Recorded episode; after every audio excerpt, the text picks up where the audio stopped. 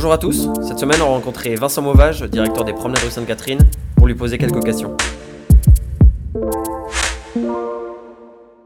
Alexandre, toi tu viens de, de Bordeaux. Ouais. Moi je suis euh, à Bordeaux depuis 10 ans, 11 ans. Euh, donc j'ai connu le avant et le après. J'ai connu le pendant aussi, du coup, pour- pendant les travaux. Les travaux, oui. Donc euh, c'est vrai que ça a changé complètement le, Le cœur de ville. le cœur, exact- le- exactement. Le- mais c'est le, le cœur. C'est vrai que c'est euh, l'exact cœur où il y avait, enfin où il y avait, je me sais même pas, je sais même pas ce qu'il y avait avant. Il y avait pas de commerce, il du C'était une friche, en fait, euh, essentiellement composée de, de locaux qui appartenaient à Sud-Ouest. Au-dessus, euh, côté Porte d'Ijo, il y avait le magasin CA Mhm. qu'on a transféré pour pouvoir créer cette ouverture sur la rue Porte d'Ijo.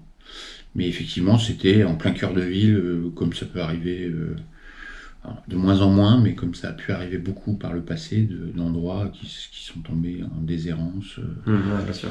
ou, ou friches industrielles ou friches euh, commerciales euh, qui sont restructurées, Alors que c'est en plein cœur, quoi. alors que c'est en plein cœur. Ouais. Donc on a pu profiter de cette opportunité assez rare Je me doute. de créer un nouvel espace commercial en plein cœur de ville de Bordeaux Ouais, c'est ça. et d'une taille suffisamment euh, importante sans que ça ne soit trop gros pour, euh, pour avoir un- quand même une réelle attractivité. Quoi. Mhm, Parce que là, c'est 60 000 mètres carrés, c'est ça? C'est 80 Alors au total, non, au total on a 16 000 m2 de commerce, Oui, de, de commerce. plus, non. euh, plus 100 logements. Au-dessus. Et en termes d'espace euh, foncier au sol, on doit être autour de 40 000, quelque chose comme ça. Ok, ouais, donc ça fait, il y avait vraiment quelque Ouais, chose à, 4 hectares. Ça fait, ça fait pas mal. Et euh, alors, et pour parler de vous un petit peu, euh, vous, vous êtes arrivé dans le projet dès le début? Moi, je suis arrivé 7-8 mois avant l'ouverture. ouais. D'accord, ok. Je travaillais déjà pour la, pro- la société propriétaire de, de la promenade Sainte-Catherine euh, sur un autre espace commercial qui s'appelle les Allées Provençales à Aix-en-Provence, D'accord. qui a été conçu sur le même principe, avec euh, des rues, des places et des commerces en pied d'immeuble avec des logements. Mhm. Petite différence avec, c'est qu'on a un parking au sous-sol. Ouais, là, c'est un peu pas plus ici. compliqué. ouais. mais euh, sur le même principe, oui.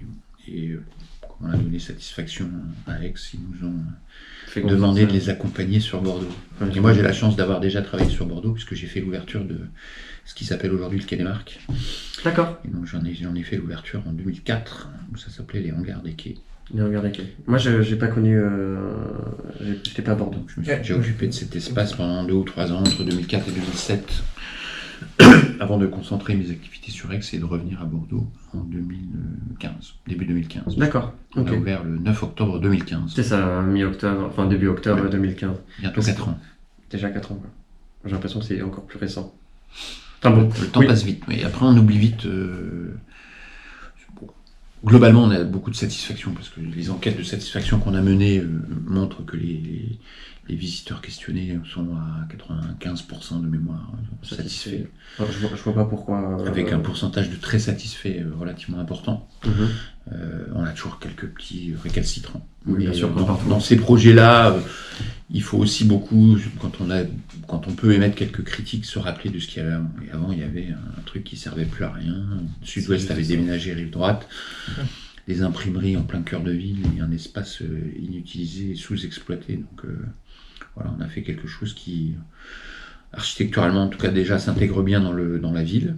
L'architecte euh, c'était Valo, Valo d'Épistre a réussi. C'est néerlandais, c'est ça Non, eux sont des, Par- des Parisiens. D'accord. C'est français, Valo d'Épistre, l'architecte. Le propriétaire est une foncière hollandaise. Ah, d'accord, c'est ça. Euh, et donc l'architecte a, a réussi son pari de, de faire quelque chose qui soit très harmonieux avec le centre-ville, tout en y apportant une touche de modernité et C'est de- vrai. et de- de- d'originalité aussi. Moi, je, je me souviens honnêtement, la première fois quand je suis venu, euh, je, je trouvais que ça faisait, il y avait un, côté assez euh, américain Mm. des, euh, des, des places, euh, je sais pas, On a eu pas de- beaucoup cette remarque par rapport au- à l'écran. à l'écran? Ouais. Ah, moi, c'était même pas l'écran, c'était le. Côté, moi, c'était tout le côté place avec des bon. batatiments, des, Ah oui. des bâtiments autour. Oh, c'est vrai que euh, quelques remarques côté un peu. Alors, c'était pas forcément des remarques très, très positives, parce que Moi, pour, les gens, en pour les gens qui le disent, euh, c'était plutôt dans le sens négatif, mais Moi, je trouve ça beau. côté américain, avec cet écran géant, etc. Voilà. Après, c'est vrai que l'écran fait partie du, du concept. Quand on pose la question aux gens de pourquoi vous êtes content et satisfait, il n'y a rien qui ressort comme euh, le nez au milieu de la figure. C'est Ouais, en bien fait sûr. l'ensemble de petites choses qui, agrégées, font la réussite. Donc l'écran, la fontaine, le mini, mini Mhm. miroir d'eau, le gros cube vitré euh, qui sert de vitrine déportée euh, côté Porte d'Ijo, l'immeuble dans lequel on a installé Lego. Ouais, Donc c'est ces 4-5 points qui donnent sa personnalité au site avec l'espace terrasse en bas et les arbres. Et euh, c'est pas euh, uniquement l'écran, uniquement la fontaine. Non, non, oui, bien sûr, je me doute que c'est un avis qui euh, Donc il y a une, il y a une, une- une- une réelle satisfaction interne chez nous d'avoir réussi notre pari. Parce qu'on a, on a, on frôle, frôle les 6 millions de visiteurs par an, des- quasiment dès la première année ou la deuxième année. Ce qui est plutôt une belle, un beau score par rapport à ce qu'on connaît dans, le- dans le métier par ailleurs en France.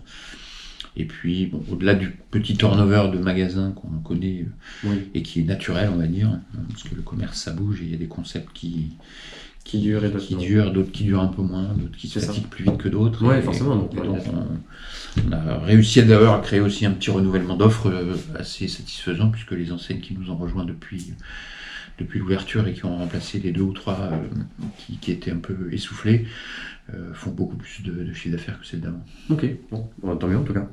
Moi, je pense pas que ça soit un endroit qui, de toute façon, qui. euh, je pense que les, les boutiques vont s'arrachent sûrement les places pour être ici. On a beaucoup de demandes, après il y a toujours l'offre et la demande, hein, Ouais. euh, et puis le, le Bien sûr, marché, mais- le marché de l'immobilier, les conditions de loyer Ouais, qui sont discutées, discutables toujours. Après, on vit dans une, euh, on vit une révolution dans le commerce depuis déjà quelques années qui Mhm. s'accentue. Avec d'un côté euh, le digital, de l'autre côté les magasins physiques, et donc la nécessaire euh, adaptation pour les enseignes de leur format en termes de surface, en termes d'offres, de services, et pour nous, au niveau de la gestion d'un ensemble de magasins et de centres commerciaux, d'apporter plus de loisirs, plus de services, plus de confort, plus de, plus de bénéfices Bien sûr. comparé à, à la relative tranquillité quand on achète dans son canapé euh, 24 heures sur 24, Ah, 7 c'est- jours sur 7. C'est c'est différent, c'est sûr, je me doute. Et, hum, et là, enfin, c'est vrai que Bordeaux est, enfin, explose depuis quelques années. Quand je parle d'explosion, je parle euh, du, du tourisme. Ouais. Euh, et- non, mais pas que du tourisme, Pas en fait. du euh, tourisme, oui, du tourisme, de la en Mais, général, euh, hein, je crois que c'est la ville où les, les Parisiens ou les Franciliens euh, rêvent de venir habiter C'est ça, dans ouais. la plus grosse proportion. Je crois que c'est les Français tout court. hein, le- Ou les Français ouais. tout court. Et après, j'avais vu des, euh, euh, des Los Angeles Times euh, qui Oui, oui, disaient que c'était la ville la plus Oui, l'année dernière, dernière, c'était classé euh, la ville la plus tendance à visiter dans le monde par le Lonely Planet. C'est vrai. Et je crois que c'était il y a deux ou trois ans euh, par Los Angeles Times. Récemment, Ouais. c'était la ville la plus festive pour les jeunes. Enfin bon, il y a toujours euh, la ville la plus. La bon. Après, est-ce qu'il est faut s'en méfier ou pas? Mais dans tous les Un cas, peu. ça fait de la publicité. Je me doute que si Bordeaux se retrouve euh, très souvent en tête, c'est qu'il y a une raison. Enfin, moi je la connais, mais, euh, Ouais. mais pour ceux qui ne Alors, connaissent quand on a connu Bordeaux il y a 15 ans ou 20 ans, on la, Moi, connaît- je- on la voit vite aujourd'hui quand on vient. Moi je ne l'ai pas connu, ouais. Parce qu'effectivement, euh, il n'y a, il y a presque plus rien de gris. Vrai. Il y a beaucoup de choses qui ont été rénovées, les quais, le miroir d'eau, les, tous, les, tous les bâtiments majestueux, Mm, mm, mm. de, de toutes ces places, euh, que ce soit la Comédie, Parlement, le Péberlan, et j'en passe. Euh, le- les projets euh, Bordeaux Atlantique qui, qui aussi développent beaucoup d'offres nouvelles en termes de logement et de- d'emploi, normalement.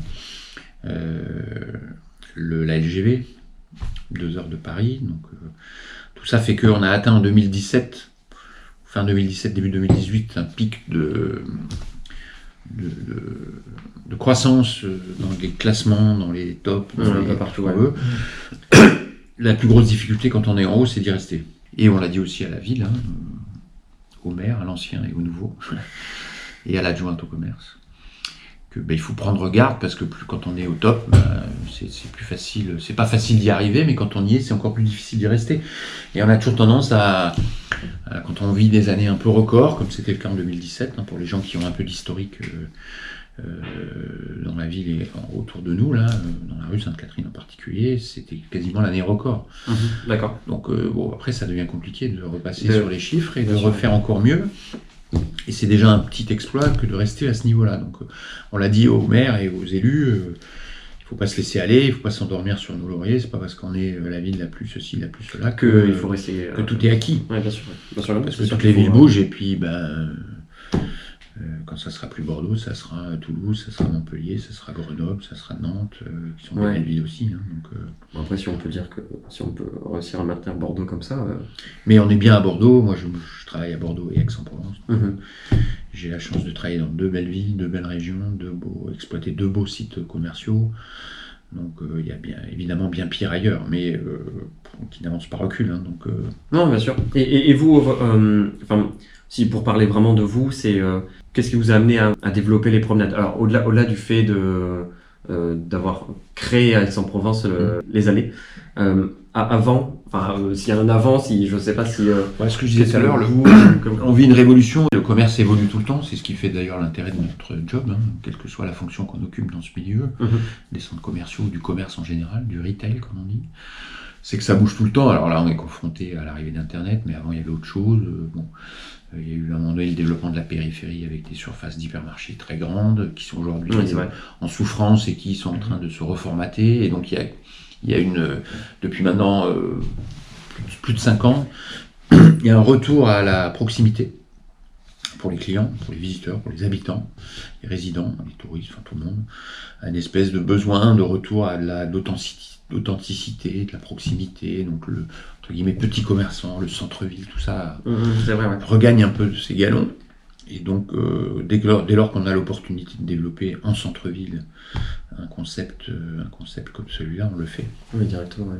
Et je pense que ce, ce côté de euh, euh, avoir tout à proximité, ça vient aussi en même temps au- avec, enfin surtout à Bordeaux, je l'ai pas mal ressenti à Bordeaux, mais l'idée de, de vouloir manger euh, locavore aussi. Je trouve, enfin, je trouve qu'il y a tout un élan euh, Oui. qui est à Bordeaux, qui est à Paris, où Mhm. je connais moins dans les autres villes, mais euh, mais qui est assez important de. Oui, bon après, il y a, ça, va, ça va dans l'air du temps. hein. D'abord, on est classé, on a une certification durable, développement durable. Ça fait partie aussi des choses qu'on développe sur les matériaux utilisés, le traitement des déchets, le tri, etc. Et après, il y a, il y a euh, quand vous êtes là, vous habitez là, vous avez tout à côté, vous prenez plus votre voiture, vous polluez moins. Il y a peut-être cette démarche effectivement qui est qui est importante. Et nous, on est, on est spécialiste du centre-ville, donc on ne va pas développer des centres commerciaux en périphérie des hypermarchés. On veut faire des choses au centre-ville. Alors, il y a toujours forcément une offre alimentaire.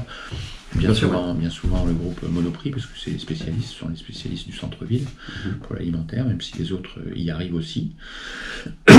Et, et, euh, et il y a cette idée aussi de, de faire des centres commerciaux des espaces commerciaux euh, euh, sans toit, sans porte, euh, qui, enfin, ici on a des grilles qu'on ferme le, le soir et qu'on ouvre le matin, Ouais.